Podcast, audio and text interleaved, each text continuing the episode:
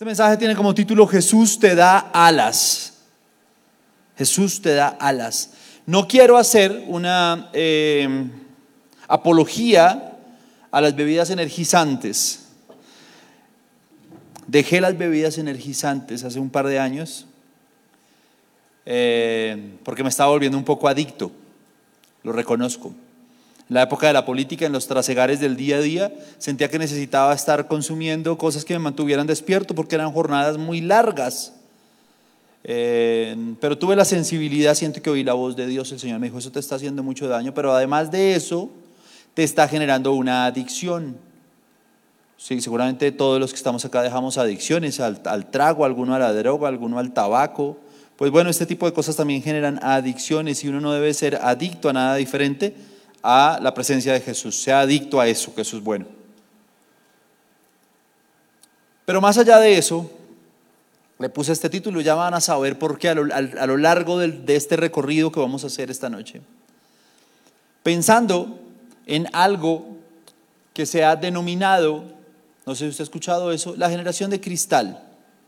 La generación de cristal, que son aquellos que la sociología contemporánea eh, le puso como título a los que nacieron como después del 2000. ¿Quién nació después del 2000? Levante la mano. Del 2000 para acá. Levante la mano en alto, mano. Hágalo con orgullo. No, ya quisiera yo. A ver, así. ¿Cómo pesan estos 40, mano? ¿Quién nació después del, del 2000? Mis papis. ¿Todo bien? ¿Quién nació antes del 2000? ¿Quién nació antes del 90. ¿Cuántos los... No los quiero. ¿Cuántos los quiero iba a decir? Ok. La generación que nace después del 2000, que es conocida como la generación de cristal, también en otras acepciones, la generación de Facebook, porque justo 2004 se, se abre paso, se lanza por primera vez Facebook que le da origen a todas las redes sociales que hoy conocemos, es decir, es la generación de las redes sociales, las anteriores generaciones, crecimos con, usted no, seguramente no supo de eso, en los salones de los colegios había una cosa que se llamaba un chismógrafo. Fue lo más parecido que yo conocí en el colegio a Facebook. Un chismógrafo era un cuaderno en el que se escribían pendejadas, tonterías. Y se lo iban pasando entre todos y uno iba sabiendo los secretos de los compañeros y cosas. Es una tontería, usted no me entiende esto que le estoy diciendo. Era mi Facebook, amigo. también es la generación eh, que se conoce como la generación Z, ¿sí o no? Hijos de la generación X. La generación X tuvo una característica especial. Yo, soy, yo hago parte de la generación X eh, y es que a nosotros fue como a la última generación, estoy generalizando por supuesto, puede que usted esté viviendo eso, pero fue como a la última generación que nos andaron duro, que todo estaba prohibido y que cuando eh, a uno le fallaba, eh, digamos a mí todavía los profesores cuando me equivocaba en algo me cogían aquí de las patillas y me jalaban así, una cosa que hoy seguramente no pasa, y si pasa es un escándalo, sales en caracol. Todavía me tocaba que a veces ponía uno las manos hacia el frente cuando hacía algo y le pegaban con una regla. Si hoy hicieran eso, saldrías en caracol. Y de hecho pasa, ¿no han visto que cualquier cosa que tiene que ver con, con maltrato, con cosas que, que eh, de alguna manera transgredan las normas eh, contemporáneas, pues se vuelven virales? Además porque hoy hay cámaras por todo lado, anteriormente esos actos que van impunes. Pero hoy hay, hay cámaras por todo lado, todo se vuelve viral, todo se comenta. Digamos que esa es la generación. Esa generación tuvo unos exponentes que de alguna manera marcaron una pauta, ya no están con nosotros o siguen agazapados entre nosotros, que fueron la generación de los emos, los emotionals, ¿sí o no? Que son toda esta cultura, fueron la máxima expresión de unos seres que habitaron este planeta que eh, eran excesivamente emocionales, pero no emocionales para lo, para lo positivo y para lo chévere, sino para lo triste, ¿no? Eran como gente triste, como que andaban por ahí como, como zombies un poco. eh, como, ¿cómo se llama la banda de los hemos? My Chemical, My Chemical Romance. Muy bien, uy, ¿hay un emo por ahí? ¿Quieres venir a contarnos un testimonio? Ok. No, algunos aquí, algunos aquí fueron hemos, estuvieron como en esa tendencia, levanta la mano, ya pasó el Señor, todo bien. Eso que tuvo como e, esa, eh, a esos seres o esa tendencia que estaba acompañada de una moda, de una forma de peinarse, de vestirse, eh, seguramente varios maduraron, varios crecieron, pero hizo parte de algo que estuvo en nuestra sociedad y que es la muestra de algo que no ha dejado de pasar. Y viene un poco en el código de esa generación, de la cual en el nombre de Jesús ustedes no pertenecen, y es una serie de características, las tomé de un par de artículos eh, de prensa, hoy es el Día del Periodista, ¿Cuánto los amo? Eh, como por ejemplo, fragilidad y poca tolerancia a la frustración. Es muy común que una persona, uno cuando trabaja en empresas, cuando ha trabajado en diferentes sectores, se da cuenta que esta es una generación a la cual eh, la frustración eh, no la tolera y se deprime. Y yo he tenido que ver, y le voy a decir algo, no, no, creo que sea un ogro en el trabajo, pero he tenido que ver gente que por una reconvención llora se frustra, me toca volver a hablar con ella, sobre todo son mujeres, me toca sentarlas y decirles, ¿qué pasó? No, es que tú me, dijiste esto y esto me hirió y yo siento que ya no soy capaz y que yo ya no puedo. Y te digo, amiga, fue una cosa del día a día, de trabajo, o sea, te voy a decir, es un par de veces más, alístate. Pero eso no quiere decir ni que seas mala, ni que no sirvas, ni que no estés haciendo el trabajo como lo debes. O sea, cálmate. Pero por lo general, estas generaciones están marcadas por eso, por una tendencia a frustrarse, por una tendencia que tienen una eh, situación de desamor, dan un mal paso en su vida sentimental y ya, yo no nací para, para amar, nadie nació para mí. Ya frustran todo el resto, además muy jóvenes. Una persona que tiene una situación en la que le gustó a alguien, no fue correspondida, no sé qué pasó, y está metida ahí en algo que pasó a sus 14 años, 15 años, 16 años, te queda toda la vida por delante. Es más, puede que tengas un par de experiencias más parecidas. Chale ganas. Son sensibles al rechazo y a la crítica, por eso es que es muy difícil usted pelear con un joven de esta generación, porque son sensibles y rechazan la crítica. Y es una cosa además antibíblica.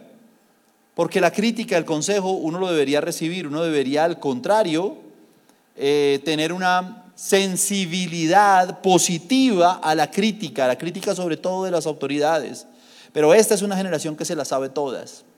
Esta es una generación que como son nativos digitales, es decir, crecieron con la tecnología ya disponible, entonces como manejan el sistema, creen que manejan la verdad. No, no es cierto.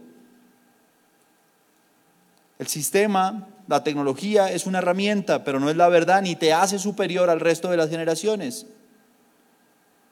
Expresan abiertamente sus emociones, eso es algo que puede ser positivo. Uno antes no contaba nada. Hoy digamos que es más fácil hablar sobre muchas cosas.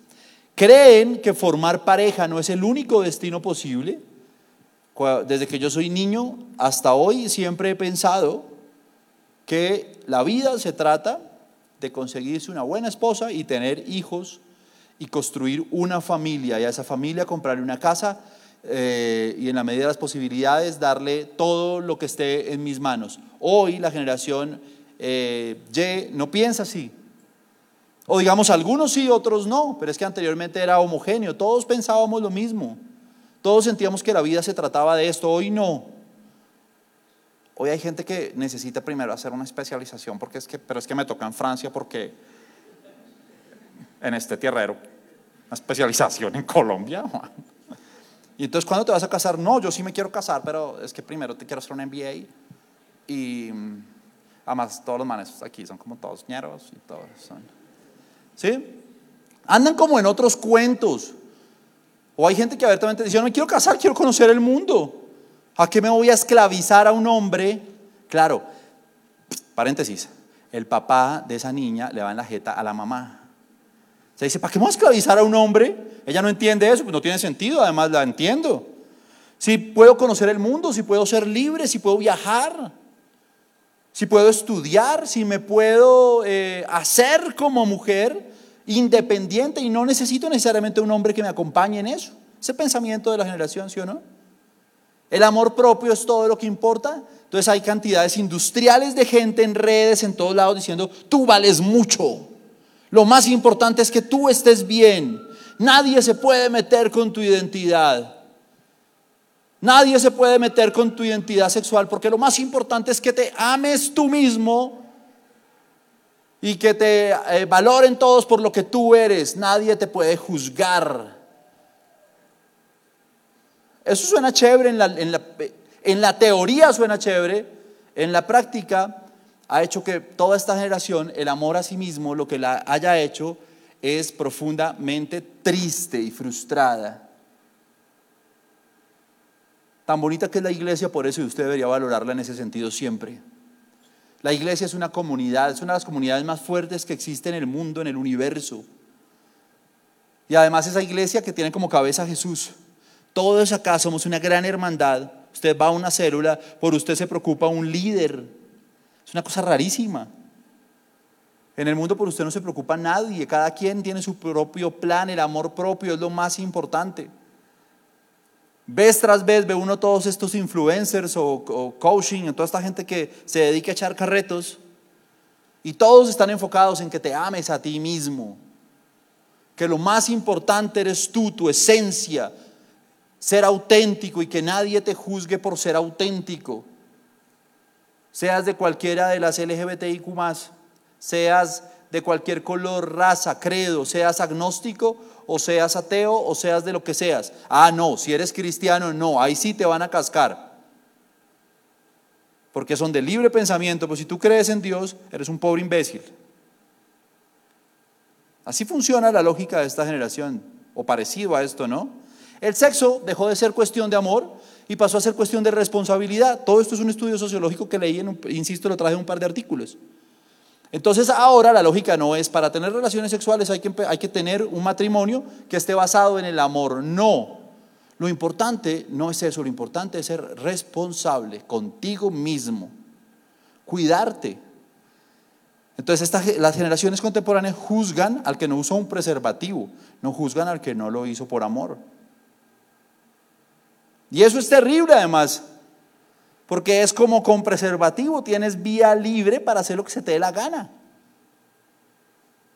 Y eso ha hecho a esta generación, a muchas personas de esta generación profundamente tristes. De ahí vienen las depresiones y los dolores. Porque la Biblia dice que cuando un hombre se une a una mujer, son una sola carne. Y cuando ese ser una sola carne no es para bendición, se convierte en una tremenda frustración.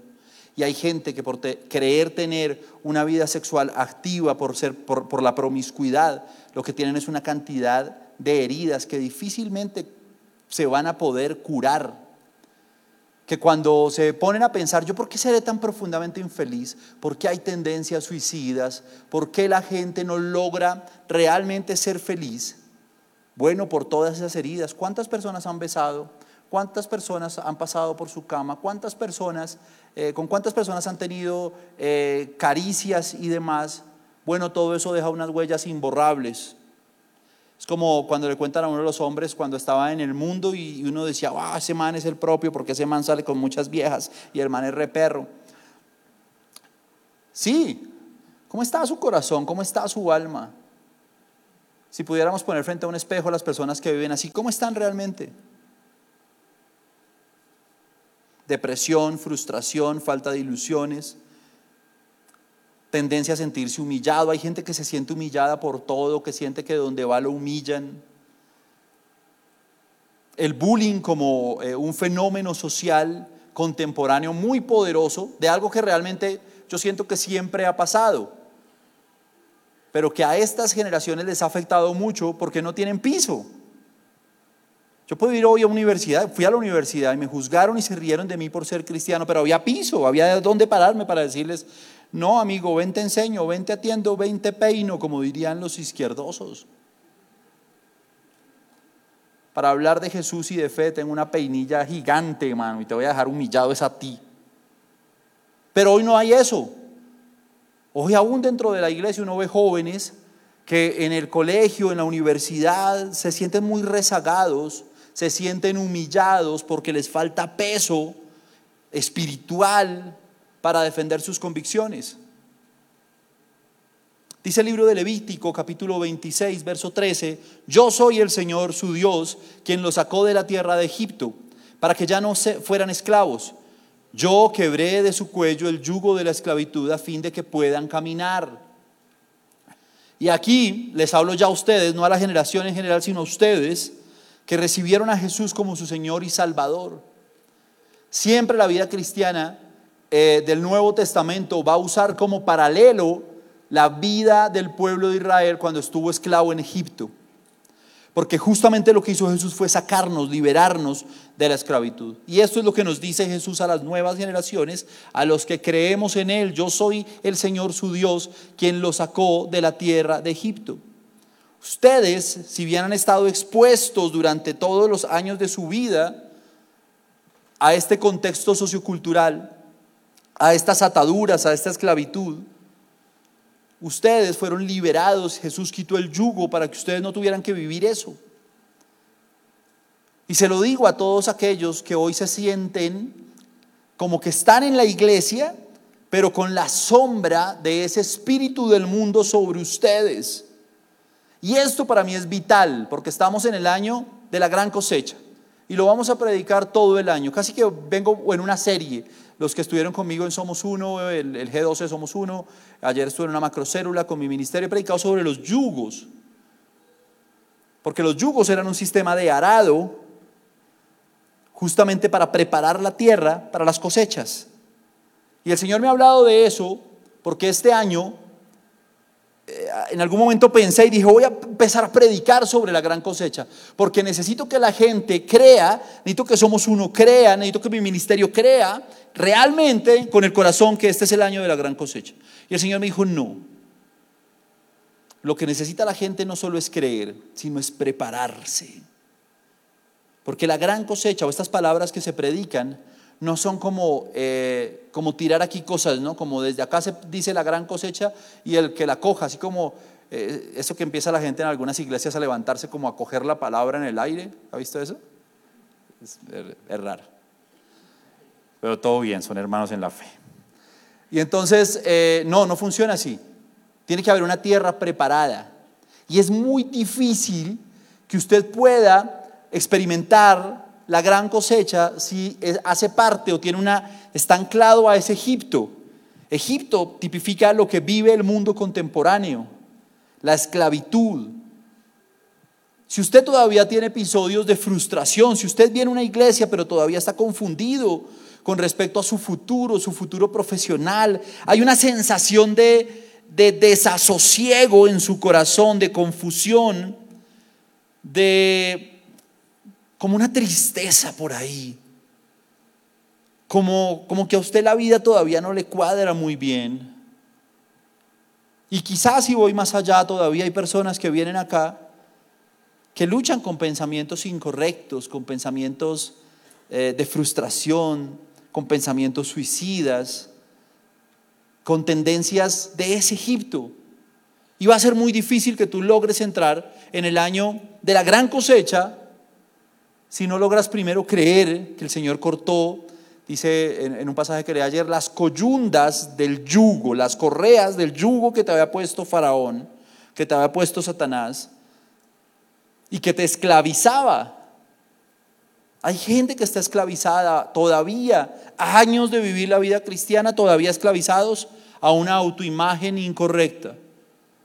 Mujeres que todavía luchan contra su autoimagen, que todavía no son felices con quien son, que todavía no se aceptan como son, que todavía no logran verse bellas en el espejo, a pesar de que muchos las veamos bellas. Mucha gente que siente que todavía no está lista, que no dará talla, que eh, el mundo le quedó debiendo algo, el cosmos le quedó debiendo algo. Todavía hay muchos cristianos que se rigen por su condición, quizás económica, quizás sus luchas porque no han logrado conquistar en lo académico lo que otros conquistaron. O quizás lo que el mundo te muestra hoy, hoy ustedes tienen una cantidad de, influencers, de literal personas que ejercen influencia y que les muestran unos estilos de vida que usted está muy lejos de poder vivir y eso genera frustración todo el tiempo. La generación del reggaetón que creció viendo a sus principales artistas en mansiones, tomando nubo en piscinas, con mujeres espectaculares, y que de alguna manera le dijeron a la generación, eso es el proyecto de vida que tú deberías perseguir. Convengamos que tú y yo estamos muy lejos, pero es que no lo necesitamos. Estándares de belleza, la generación que fue víctima del Photoshop, que dice es que vean, esta vieja, maldita vieja es perfecta. Pues claro, los que son aquí diseñadores saben que las mujeres son perfectas porque existe una vuelta que se llama Photoshop. Y esa vuelta me puede hacer a mí parecer a Brad Pitt. Tengo mi aire. Una persona que esté comenzando en Photoshop, comenzando, me puede hacer ver a mí como Brad Pitt.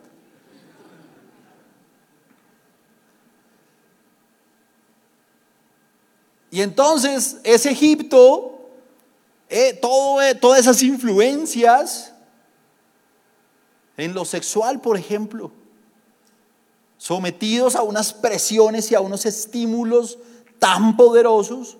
Esta es una generación que no se ha logrado salvar, es muy difícil en una generación tan mediatizada, tan globalizada, tan sometida al impacto de las redes sociales, es muy difícil escapar de una sobrecarga de estímulos sexuales.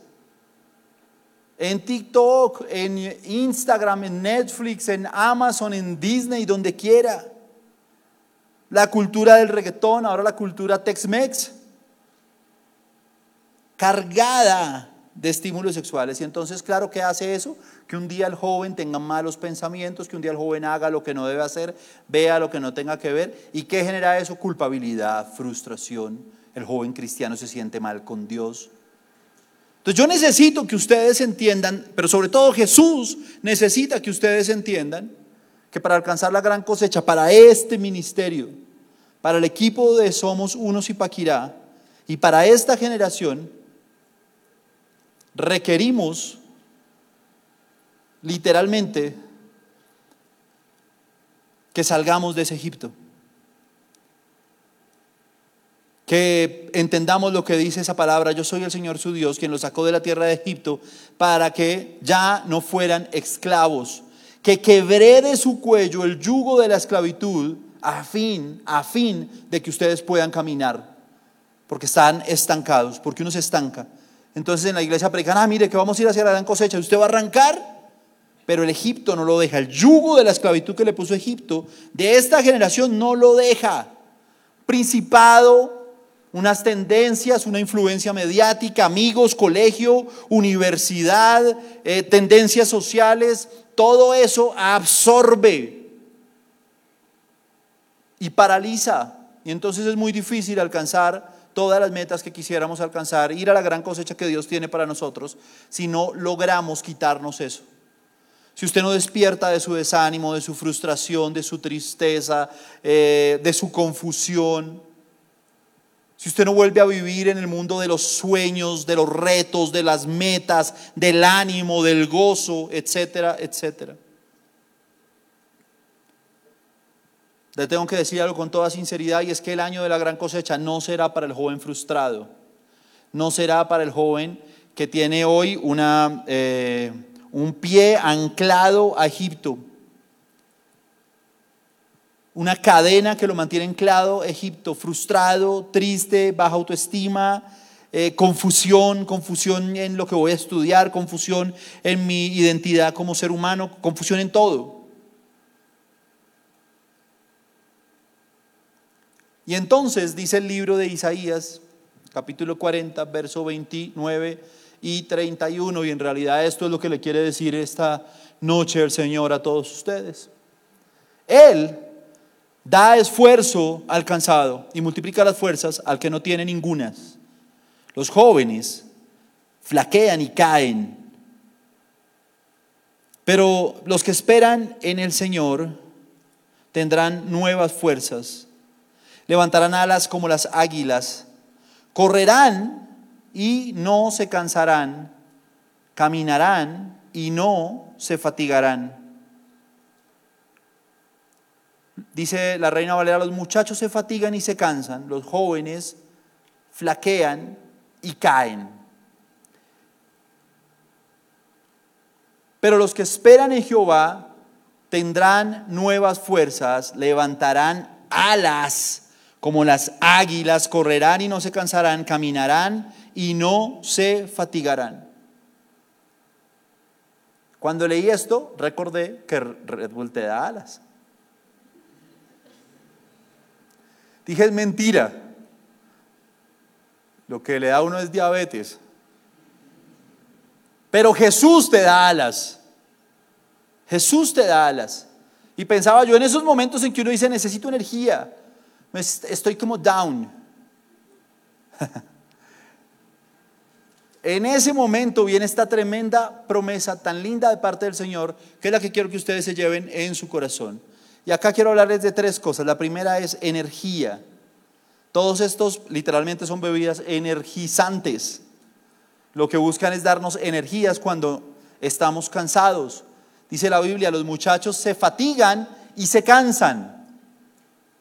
Y entonces yo le puedo hablar a usted hoy de la gran cosecha y usted, si es de esos que son así bien sanguíneos, si tiene discípulos sanguíneos, tendrá lo que le voy a decir que usted les da una palabra de la gran cosecha y dicen, voy pa' esa, esa es la mía, voy con toda, no me para nadie. Voy a ganar, consolidar, enviar, voy a comerme el mundo, voy a ganar almas para Cristo, voy a abrir 500 células. Y una palabra les da como ese envión de motivación. Y le pasa muchísimo a estas generaciones que arrancan con un ímpetu y luego ante la primera dificultad, como dice esta palabra, se cansan. Los muchachos se fatigan y se cansan. Arrancan con un ánimo, salen corriendo a conquistar las cosas, pero ante el primer problema que tienen, se fatigan y se cansan. Hay algunos de ustedes que pueden estar fatigados y cansados. Si uno fatigado y cansado, o si usted tiene, eh, los, que, los que ven eh, fútbol, uno sabe que hay jugadores que son de medio tiempo, porque no rinden un partido completo. Yo soy de una décima de tiempo, por ejemplo.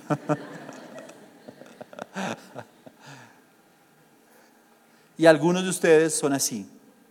Uno sabe que puede contar por temporadas cortas, que, mediante, que, mientras llegó el envión de fuerza, ustedes arrancan, pero que hay una, una pausa, un momento en el que llegan y se fatigan y no dan más. Y se frustran. Como el muchacho o la niña que eh, algún día alguien le empezó como a gustar y ella empezó como a indagar a ver si podía ser correspondida y entonces empezó a soñarse con ese niño y a decir ese nombre de mi vida, eh, cositas ricas, ahora apoyo, todo eso. Y un día se enteró de que no, de que al niño le gusta otra niña. Se le acabó su vida sentimental porque corrió, mejor dicho, anheló eso, pero la energía que tenía para decir, Dios tiene un hombre para mí, Dios me va a dar eh, un man que tenga 50 células, que le sirva al Señor, que sea caballeroso, que todo eso, todo ese sueño que tenía, por una mala experiencia, se le vino al piso y está frustrada. De hecho, déjeme ser un poco más duro y más crudo. Hay cosas en la vida que son que son duras, que no son anecdóticas como estas que estoy contando. Hay cosas que marcaron la vida de las personas y que has ido al encuentro, al reencuentro y literalmente no las has logrado sanar, como un abuso, por ejemplo. Entonces ibas por la vida llena de sueños, de expectativas, pero un día pasó algo que te marcó en tu vida sexual y que literalmente te quedaste viviendo allá. Y eso no es anecdótico, eso no es divertido, eso es una herida profunda. O como el joven que quería comerse el mundo, que quería hacer diez mil cosas, que siempre soñó estudiar en una universidad y el día que fue y se presentó, las cosas no se dieron y se frustró porque era esa su oportunidad, había empeñado todas sus fuerzas en eso. O sea, hay cosas que en diferentes áreas de la vida, con diferentes impactos, nos frustran y nos fatigamos y nos cansamos. Pero esta palabra cuando habla de fatigarse y cansarse es tiramos la toalla. O sea, decimos por una inconveniente en mi vida sentimental hasta aquí llegué. Eso no fue para mí. Por un inconveniente o por, por un obstáculo en mi vida profesional hasta aquí llegué. Por algo que pasó en mi vida laboral, siempre quise llegar a un sitio, yo no sé qué, entré y me vaciaron o me echaron del trabajo. Hasta aquí llegué, yo no sirvo para esto, yo no sirvo, yo no sirvo para nada. Y eso es algo que nos está marcando de una manera muy dura. Cuando usted lee la Biblia, se va a encontrar con algo muy bonito, por eso es bueno leer la Biblia todos los días. Con que toda la gente que el Señor llamó pasó por diferentes pruebas y tuvo momentos de profundos fracasos. Profundos fracasos. Rápidamente, no estaba en el mensaje, pero rápidamente se me viene a la cabeza un niño que es el favorito de su papá. El papá le da una túnica de colores y el niño un día Dios le da un sueño. Y en el sueño él es un astro y todo lo demás, toda la demás creación se postra delante de Él. O sea, el Señor le promete grandeza, le promete poder, honra. Y Él sale a conquistar el mundo feliz con su túnica de colores que le hizo papi. Tres doritos después, el niño está tirado en una cisterna. ¿Sabe usted qué es una cisterna? ¿Tengo que explicarlo? No. Allá está tirado sus hermanos lo intentaron matar y se lo venden como esclavo a unos manes que pasaban por ahí que eran mala leche. Y usted dice, guay, entonces ahí murió el sueño. Para, para una persona de la generación de cristal, ahí murió el sueño.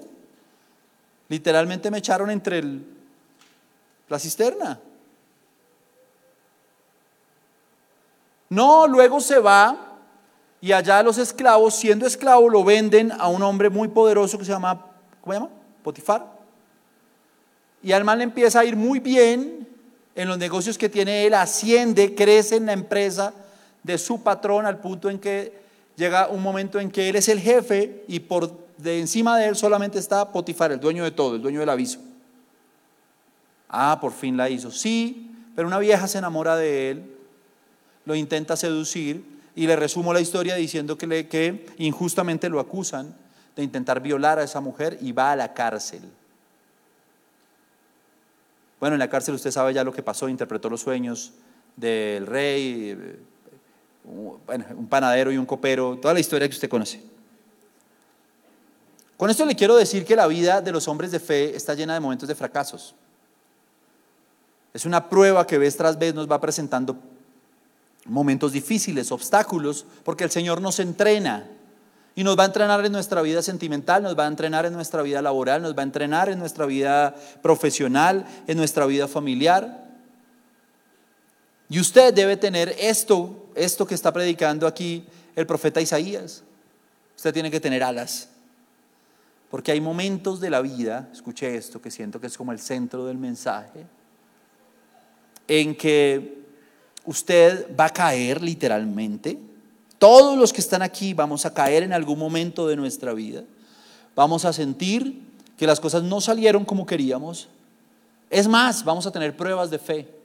¿Cómo estaría la fe de un hombre que le dijeron que eh, todo el universo se iba a postrar delante de él cuando se vio en una cisterna o cuando se vio en una cárcel? Es una prueba de fe. Y usted dice, ¿y yo como para qué voy a una iglesia? ¿Y yo por qué tengo que ver que, quién es ese Dios que me hace ver a todas mis amigas eh, casándose y demás y yo aquí todavía como con una frustración y como con un dolor? ¿Por qué otra gente prospera y yo no? ¿Dónde está mi Dios? Porque unos pueden entrar a la universidad y yo no, y uno se cae, se cae, se frustra. O el día que te dijeron te echamos del trabajo y tú dices, yo hice mi mejor esfuerzo. Yo creí en un Dios que me había dado ese trabajo para bendecirme. ¿Por qué estoy aquí? ¿Por qué me caí? Y entonces viene ese momento en el que literal, literal, acuérdate del comercial de Red Bull. Jesús te da alas. Los que esperan, dice la Biblia, los que esperan, porque tras del hecho uno se desespera y cuando uno se desespera sale corriendo, se va a la iglesia, toma decisiones incorrectas. Pero los que esperan, como este José, los que esperan, tú espera, estás pasando por algo difícil, espera. Alguien vino acá hoy y no quería venir porque dijo, ah, yo ya me, me aburrí de la iglesia, o sea, no veo resultados. Espera. Los que esperan en el Señor, ¿qué les va a pasar? Están ahí caídos y de un momento a otro levantan alas como las águilas. Y empiezan a correr en la vida y ya no se cansan. ¿Por qué? Porque están entrenados. Y ya no se fatigan. ¿Por qué? Porque están entrenados. A veces los fracasos de la vida, a veces esas cosas que te pasaron, con el paso de los años se te convierten en eh, insignias de guerra, que te abren puertas, que te hacen sabio como los generales de tres soles. Pasar por la guerra, me, gusta mucho que en, países como Estados Unidos es muy valorado que los candidatos a la presidencia eh, hayan ido a la guerra. O sea, como que de alguna manera mucha gente dice yo voto por él, ¿por qué? Porque él estuvo en Vietnam, porque él estuvo en Irak, porque él sabe, él empuñó un fusil y expuso su vida y estuvo en la guerra y sufrió los embates de la guerra. Y haber sufrido los embates de la guerra le da a uno coraza, le da a uno valentía, le da a uno experiencia, experiencia para guiar a otros. Y el Señor, sobre todo a los que está formando como líderes, les va a dar experiencia. Uno ha vivido cosas que seguramente han sido pruebas de fe, Compartí ayer con el ministerio cuando nos dieron los, el, dictamen, el diagnóstico del embarazo de mi esposa cuando, estaba, cuando supimos que estaba embarazada de Juan y nos alegramos, fuimos al médico, al, al ginecólogo y nos dio un diagnóstico terrible.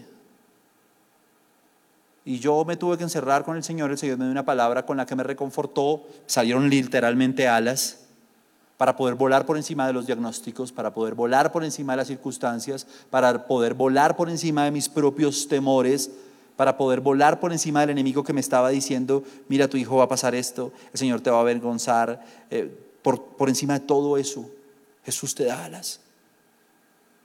Y hay momentos en los que uno necesita alas. La diferencia que usted y yo tenemos con el resto del mundo es que el resto del mundo se frustra. El resto del mundo tiene tendencia suicida, se deprime, le pasa todo lo que le pasa. Pero usted y yo levantaremos alas como las águilas. Y cuando usted se caiga y se meta y espere en el Señor, el Señor va a levantar alas. Y literalmente usted va a poder volar por encima de todo eso, va a poder pasar la prueba volando sobre las alas del Señor y va a poder conquistar al otro lado todo lo que Dios tiene para usted. Amén.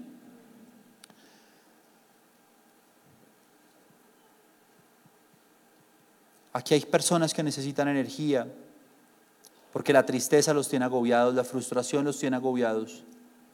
Y a veces les cuesta y les da un poquito de piedra, eso le pasa a algunos, porque dicen, pero es que aquí siempre están predicando de fe, de crecer, de avanzar, a la gente le pasan que los milagros, y eso al que está frustrado le da todavía más piedra.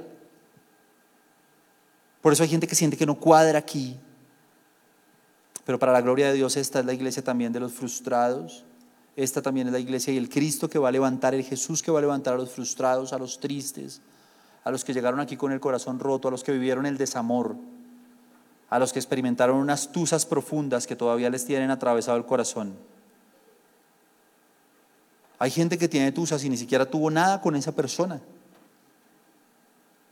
Pero levantó, creó un sentimiento tan profundo de tanta esperanza, dijo Dios mío, es que si no es este, ¿cuál?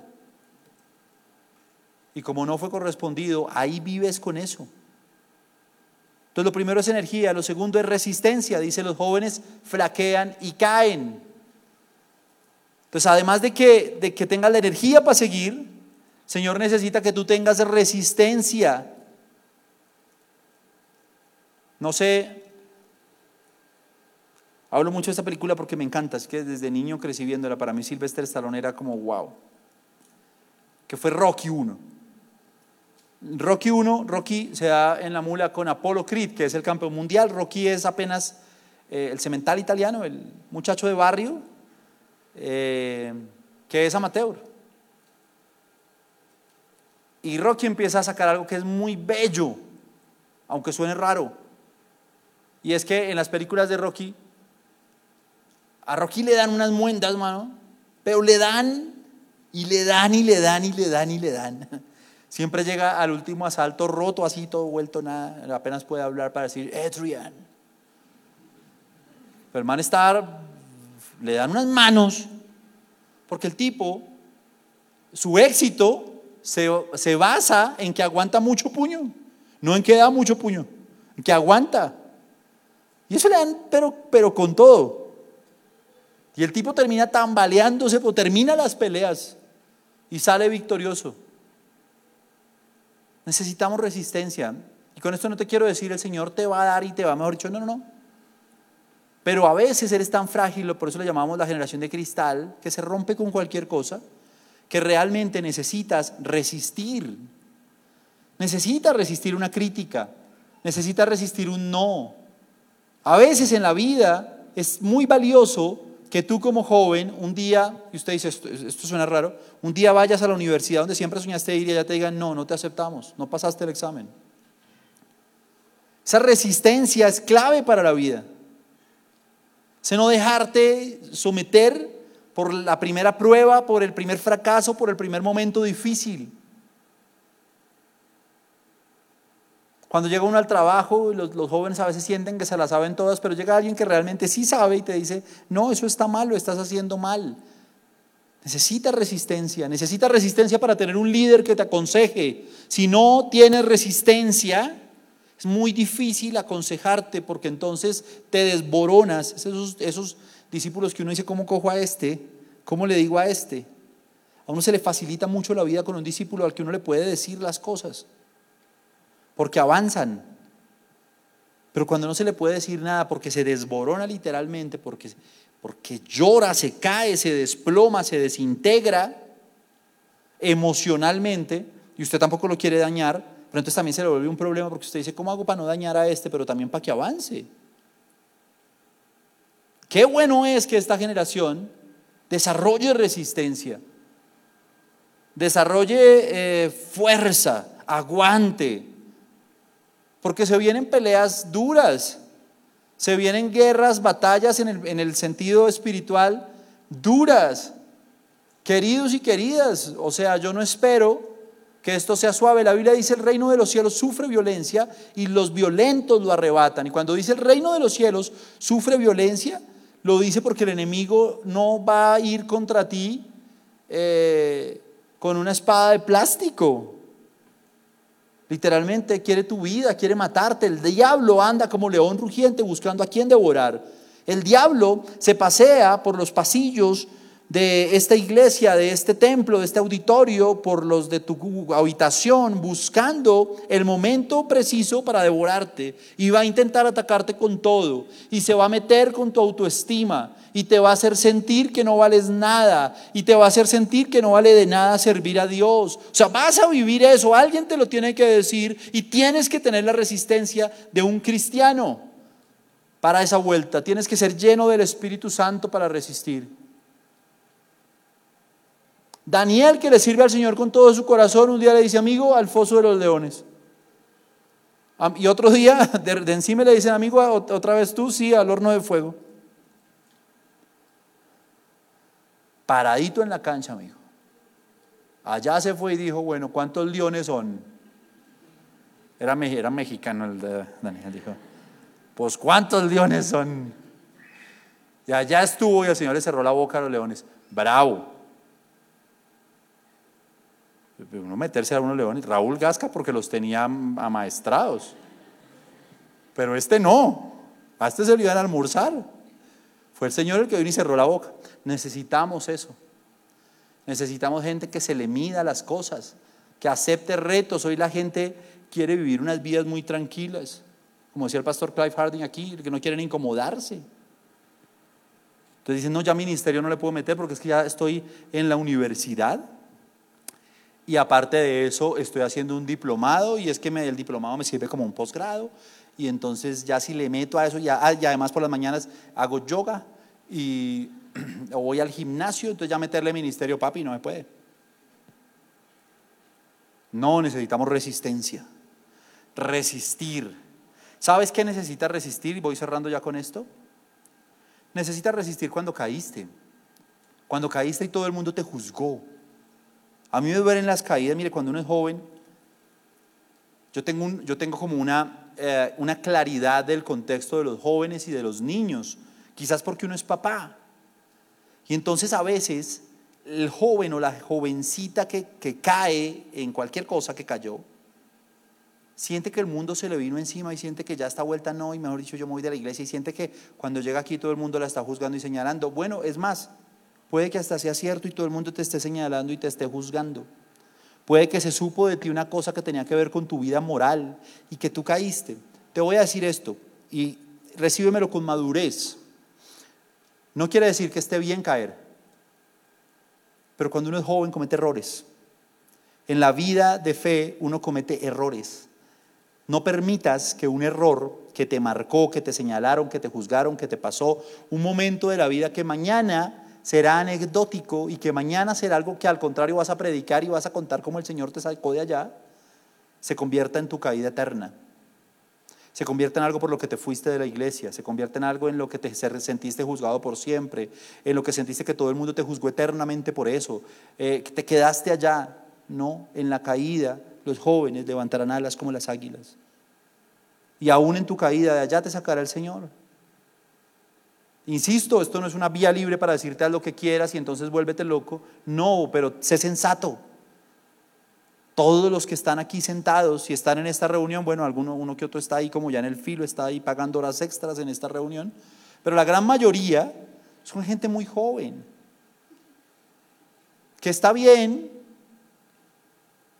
o que, o que no está bien, pero es entendible que hayas flaqueado, que hayas caído, Espera en el Señor. No tomes decisiones a priori. Hay gente que dijo, no es que esto no fue para mí. Yo la verdad, yo no sé si es que yo amo mucho al mundo, pero mire, caí, le falla a mi líder, al pastor, yo prefiero irme, o, yo ya no sirvo para esto, yo cómo voy a predicar mañana la palabra. No, no, no, no. Espera en el Señor, porque los que esperan en el Señor levantarán alas como las águilas. Y en ese momento de frustración, de dolor, literal, levantarás alas y estarás por encima de tus problemas. Hay gente que la caída fue la que los hizo grandes líderes cristianos. Que el momento difícil, el día malo espiritual, el día en que se avergonzaron, no quisieron que nadie los mirara, sintieron que todos sus amigos se les fueron en contra, se sintieron excluidos, lejos, ese fue el día en que empezó a levantarse un líder tremendo. Porque se metió con Dios, porque vio ese Dios que extendía la mano sanadora, que lo levantó y que eh, extendió alas como las águilas. Y el último, pues es obviamente las alas, el, punto 3 si quiere. Me gustaría que nos pusiéramos de pie y quisiéramos un ejercicio rápidamente, por favor. Póngase en pie y cierre sus ojos.